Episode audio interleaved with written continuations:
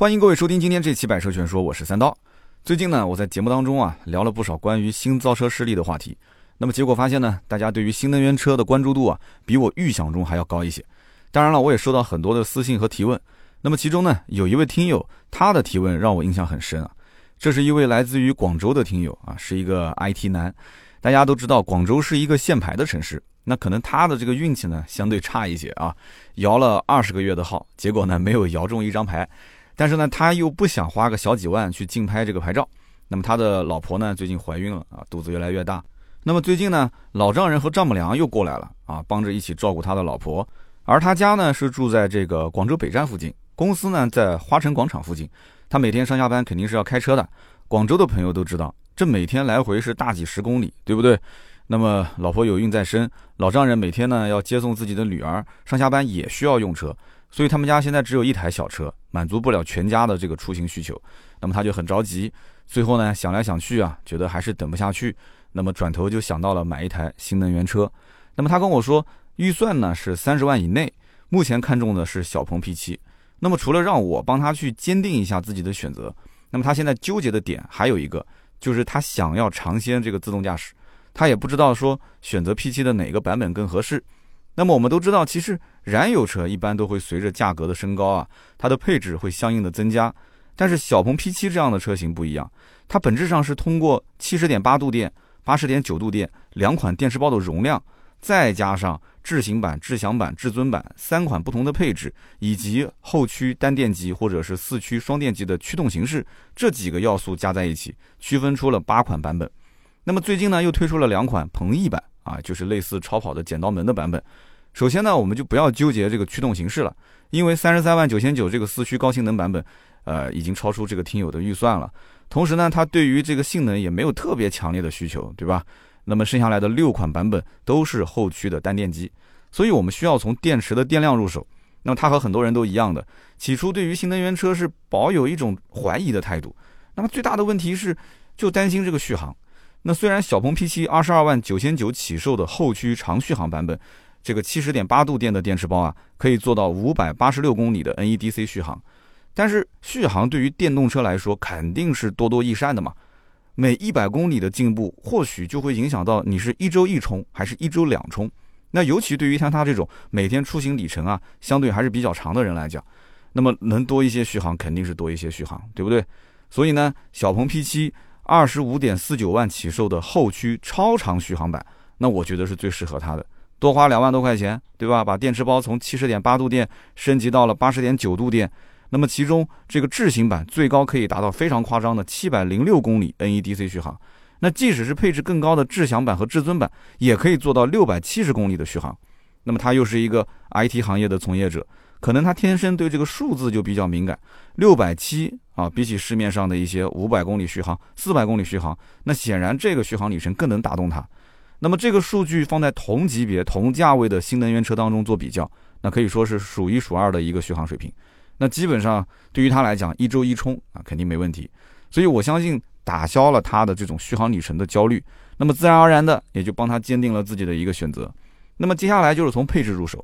这就来到了他目前比较纠结的点了。他想要尝鲜自动驾驶，到底应该选择哪一个版本？其实我们之前提到的智行版、智享版和至尊版这三个配置，最大的区别不是什么舒适性的配置，而是自动驾驶。新能源车，尤其是新造车势力的新能源车，它在技术上的颠覆性非常强，尤其在自动驾驶这个领域。那我相信你说一个 IT 男，他不可能不对这些黑科技感兴趣，对吧？那么小鹏 P7 呢？它后驱超长续航版有三个版本。二十五点四九万的智行版面对的呢，其实是对续航有要求啊，但是呢不怎么考虑自动驾驶的消费者，所以呢自动驾驶方面是进行了一些弱化。而这个二十六点六九万的智享版，它搭载了 XPilot 二点五自动驾驶辅助系统，它已经可以实现诸如像 ACC 自适应巡航啊、防碰撞预警啊、自动泊车等等这些功能。但是在硬件上呢，它绝对是 L2 级别自动驾驶的领先水平。但是我给这位听友推荐的是二十七点六九万的至尊版。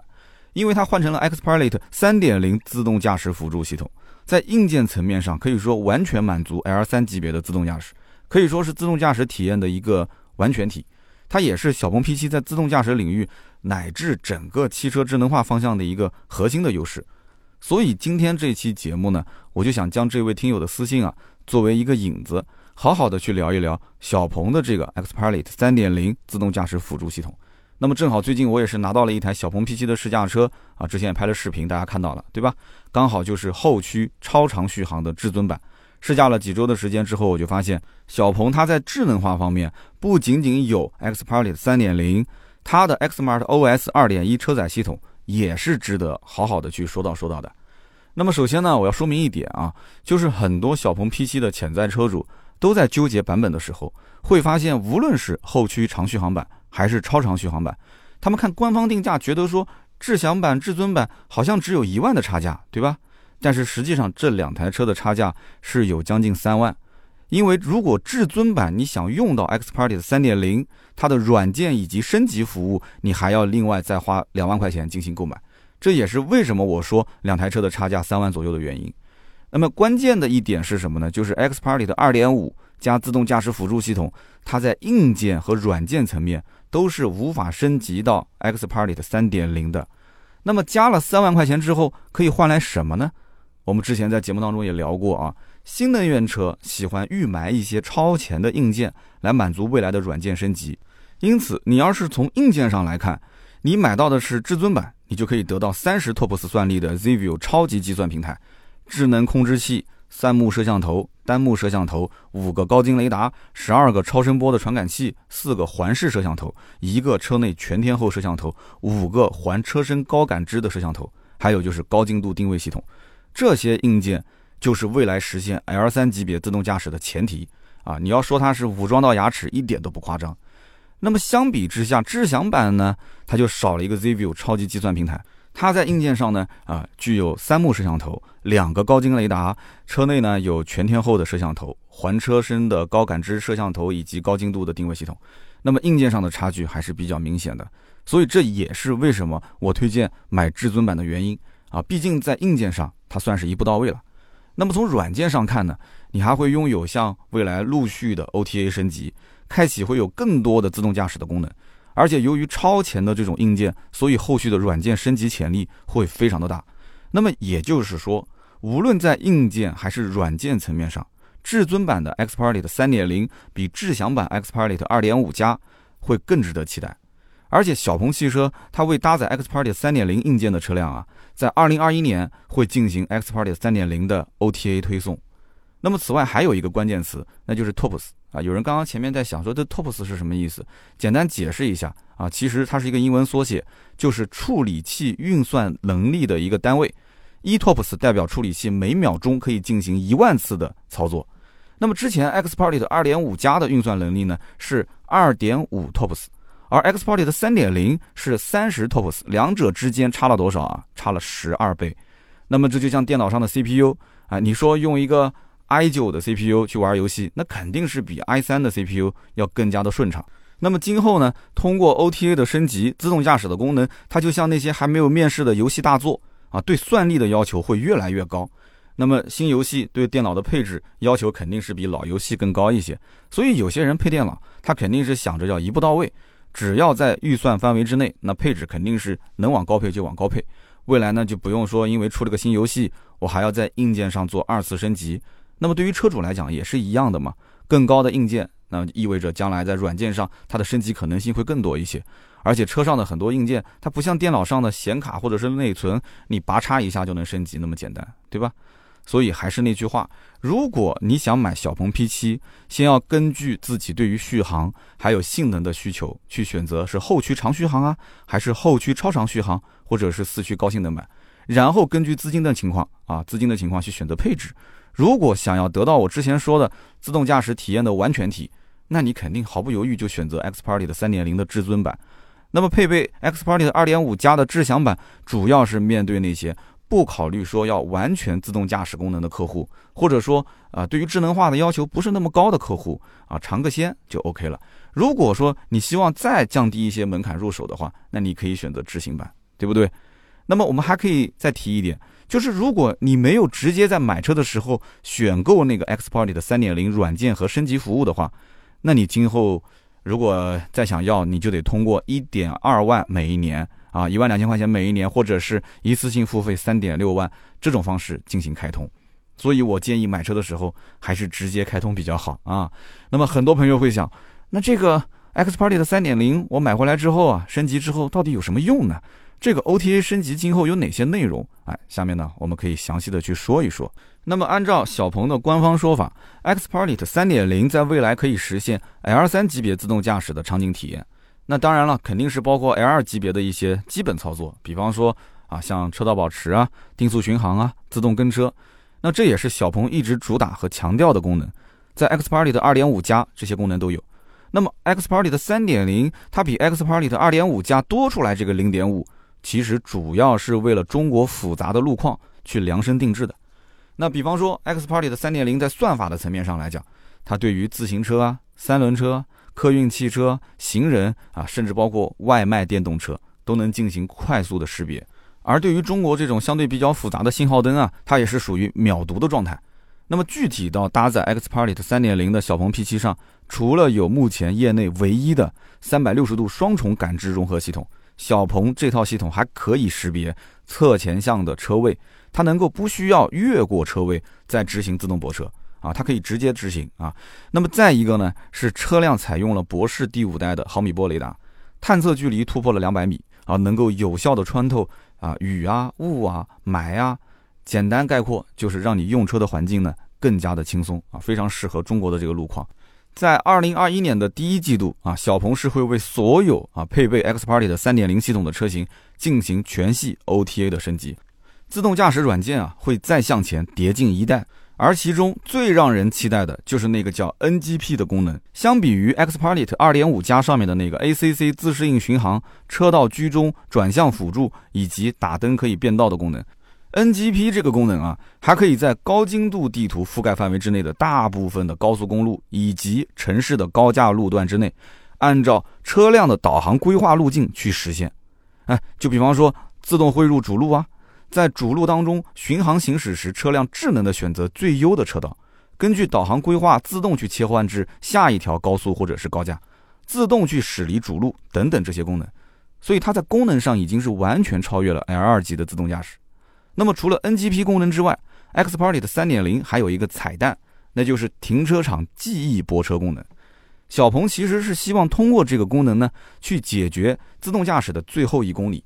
通过 X Party 的3.0强大的硬件感知能力，小鹏 P7 可以在云端啊为这个泊车路线建立一个独立的 3D 模型。在开启停车场记忆泊车功能的时候呢，车辆它就能够完全自动的啊驾驶到记忆的车位啊，这个很有意思啊。就它通过小鹏的自动泊车功能，可以实现完全不用干预它进行自动泊车。这个功能我想了半天啊，就它的应用场景非常好玩。就我觉得，对于那些比较爱美的姑娘啊，非常实用。比方说啊，你在公司的地下停车场有一个固定车位，然后呢，啊，一个小姑娘开这个车到公司的停车场，这个时候她完全可以启动这个功能，车子从进入公司停车场的那一刻开始，就自动往车位上走。那么小姑娘就可以在车子里面利用这个时间，安安心心的去补个妆了，是不是啊？那么当然了，X Party 的三点零啊，能带给我们的功能还远远不止这些。这种高度智能化的驾驶系统，其实它的根本目的就是为了提升我们在日常生活中的便捷度，以及在驾驶过程中的安全性。这也是促使这些新能源车企不断去研发、去迭代、去更新的它的原动力。那么就拿这一次我就是试驾的这个小鹏 P7 超长续航至尊版来讲，我感觉比较惊喜的地方其实还有两点。那么第一个地方呢，就是这台车在驾驶方面。我之前总是觉得新能源车啊，它的前段加速非常的厉害，但是中后段的加速啊，会显得有一些疲软无力。但是哎，开小鹏 P7 的时候，我就发现这台车中段加速也很猛啊，没有任何拖泥带水的感觉，并且它的转向手感也会变得很沉。那么在急加速的时候，让我就感觉很稳。同时，这台车悬挂的调教，它不会是那种硬邦邦的感觉啊，相反呢，在保证支撑性的同时，还增加了一些舒适度。那么第二个地方呢，就是车载系统。我们知道现在很多新能源车啊，它的车载系统做的都挺好的。而小鹏的车载系统呢，叫做 Xmart OS，目前在小鹏 P7 车上已经更新到了2.1版本。最大的亮点在于它的全场景语音交互系统，这套系统非常有效的做到了全覆盖。我在车里面几乎是做到就不用双手去进行任何的控制，你只要说一句“你好，小 P” 啊，就可以解决一切的问题，并且啊，它是可以在连续对话的环境下啊，小 P 可以连续倾听你的一些指令，你不需要重复去唤醒它。那么根据官方的说法，这个小 P 呢，能够在二十五秒内完成十个指令，并且在语音对话当中啊，有效指令可以随时打断小 P 进行下一个步骤。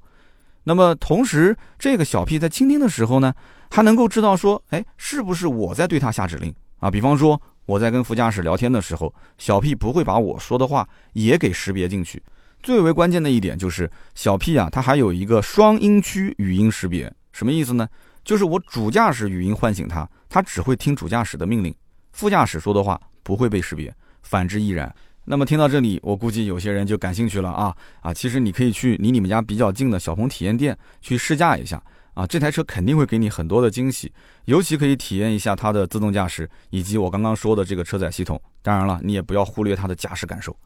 那么回顾小鹏汽车在二零二零年的表现，其实不难看出啊，小鹏汽车的销量还是很不错的。小鹏汽车在二零二零年里面累计售出了两万七千零四十一台车。整个第四季度的交付量达到了一万两千九百六十四台，同比增长百分之三百零三，环比增长了百分之五十一。那么其中呢，十二月份交付量达到了五千七百台，这样的成绩在新造车势力当中应该算是非常不错了，并且在今年的纯电动车的销量排行榜当中啊，小鹏也是榜上有名。那么以目前国内的市场来看，新能源车依旧是一个大的趋势。我们可以看到啊。很多的传统车企啊，虽然说目前还是以燃油车为主，但是很明显在向电气化转型啊，已经提上这个日程了。再加上目前能去做低重心轿跑车型的电动车厂家是寥寥无几，主要原因呢是受制于这个电池包的问题。所以对于小鹏来讲，目前的市场前景应该说是比较光明的。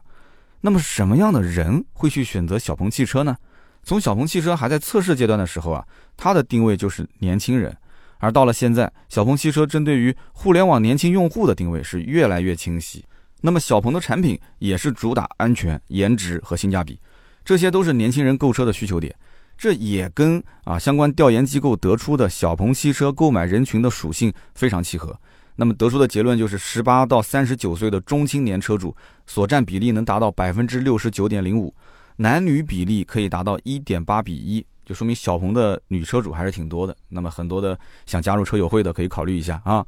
那么同时呢，根据调查报告显示，小鹏用户使用自动泊车系统平均耗时三十二点三秒，月均使用八点八万次，月均避障次数九千五百八十五次。那么其次，在用户使用 ACC、LCC 的数据方面，月均使用率分别为百分之六十五点五九、百分之四十二点四八。这说明什么？说明用户他对于汽车智能能力的接受度啊正在提高，而在车载的智能语音方面，小鹏汽车也做了个统计，啊，语音交互月均使用率达到百分之九十九点七四，哇，这个数据非常高了。语音助手小 P 累计唤醒一千七百九十一万次，人均每天有效唤醒七点一次，所以你可以看到很多用户他开始习惯于用这个语音操控了。车载生态系统方面呢，小鹏汽车 G3 的用户啊，就是小鹏 G3，它的用户使用频率最高的应用啊，涵盖了包括像视频类的、娱乐类的、游戏类的等等。那么小鹏汽车 P7 的车主呢，使用频率最高的应用包括像爱奇艺啊这个视频类的，还有像这个保卫萝卜游戏类的，还有像唱吧啊，这是属于娱乐类的。那么用户在手机上需要使用的功能，其实在车机上都是可以实现的。那么我这一次呢，还用小鹏 P7 的车机玩了一下这个狂野飙车，哈，整体感受应该说是非常新奇。原来用手机的陀螺仪啊进行转向，现在呢，你只需要用方向盘来进行转向就可以了。哎，这个游戏很好玩，大家有机会可以去体验一下。但是你玩过之后呢，你总是想在路上去找氮气瓶，想去找那个跳板，游戏中的这个道具啊。那么如今啊，小鹏汽车呢已经是跻身新造车势力的前三强了，那么正在朝着积极的方向发展。并且呢，小鹏有计划在未来推出一款定位低于小鹏 P7 的电动轿车。目前这台车呢是处于一个伪装路试的阶段。当然了，除了新车以外，我个人其实更关注是小鹏会在自动驾驶与车载系统方面未来能给我们什么样的惊喜。在自动驾驶方面啊，其实紧跟着明年 X Party 的3.0，也就是2022年，它会推出3.5的版本。那么在小鹏官方的定位当中，三点五版本是中级，中间的中啊，中级智能驾驶。那么接着，小鹏还会在二零二三年推出 XPILOT 四点零，这属于高级智能驾驶。随后呢，会在二零二五年推出 XPILOT 五点零，这属于完全级智能驾驶。那么按照这个计划，我们距离真正的自动驾驶，甚至是无人驾驶，是不是已经很接近了？那么目前还有一个消息呢，就是小鹏啊。会在二零二一年推出第三代智能座舱，并且在二零二二年推出第四代智能座舱。而目前刚刚提到的，就是包含全场景语音交互的 Xmart OS 二点一，它是第二代的智能座舱。那么当然，以上这些科技体验不只局限于小鹏 P7 这一款车，当然还包括小鹏 G 三了，还有就是小鹏旗下的所有的车型。那么最后呢，还要补充一点，小鹏汽车在二零二零年的北京车展时啊，发布了一个小鹏超充免费加电计划以及电池租赁计划。那我相信未来小鹏汽车的用车体验肯定也会进一步的提升。其实现在大家对于新能源车的态度已经是潜移默化的发生了转变。那么随着新能源车续航是每一年都在攀升，前几年呢普遍还停留在三百、四百公里的续航，那么现在呢？五百、六百公里的续航已经是层出不穷了。同时，国家对于新能源基础建设的投入也是越来越大。啊，在市区呢，随处可见充电桩；上了高速呢，我们在服务区也可以看到非常多的充电站。那么，也许过不了几年，消费者就不会再将新能源车作为燃油车摇不到号之后的替代品，而是说我打心底里面我是接受新能源车的。啊，我把这个车子是放在跟燃油车同等的地位上。尤其在新能源车发展势头迅猛的一二线城市，可能都用不了好多年啊，就可能最近两年就会出现这种情况。那么在这样的一个大背景之下，我们其实可以更多的去关注像小鹏这样的新造车势力。毕竟，相比于那些传统车企，新造车势力更加注重产品力，而非品牌力。这也是为什么旧时代的豪华品牌在转型新能源过程当中困难重重。大多数的豪华品牌的新能源车还是油改电啊。而且产能受限，而且它的价格也是很难往下探。当然了，它也是拉不下面子去下探。即使是纯正的新能源车型，往往它的产品的革新力也不够，同时它过高的一个定价也不具备太多的吸引力。那么新能源车的未来呢？其实拼的是成本和科技含量啊。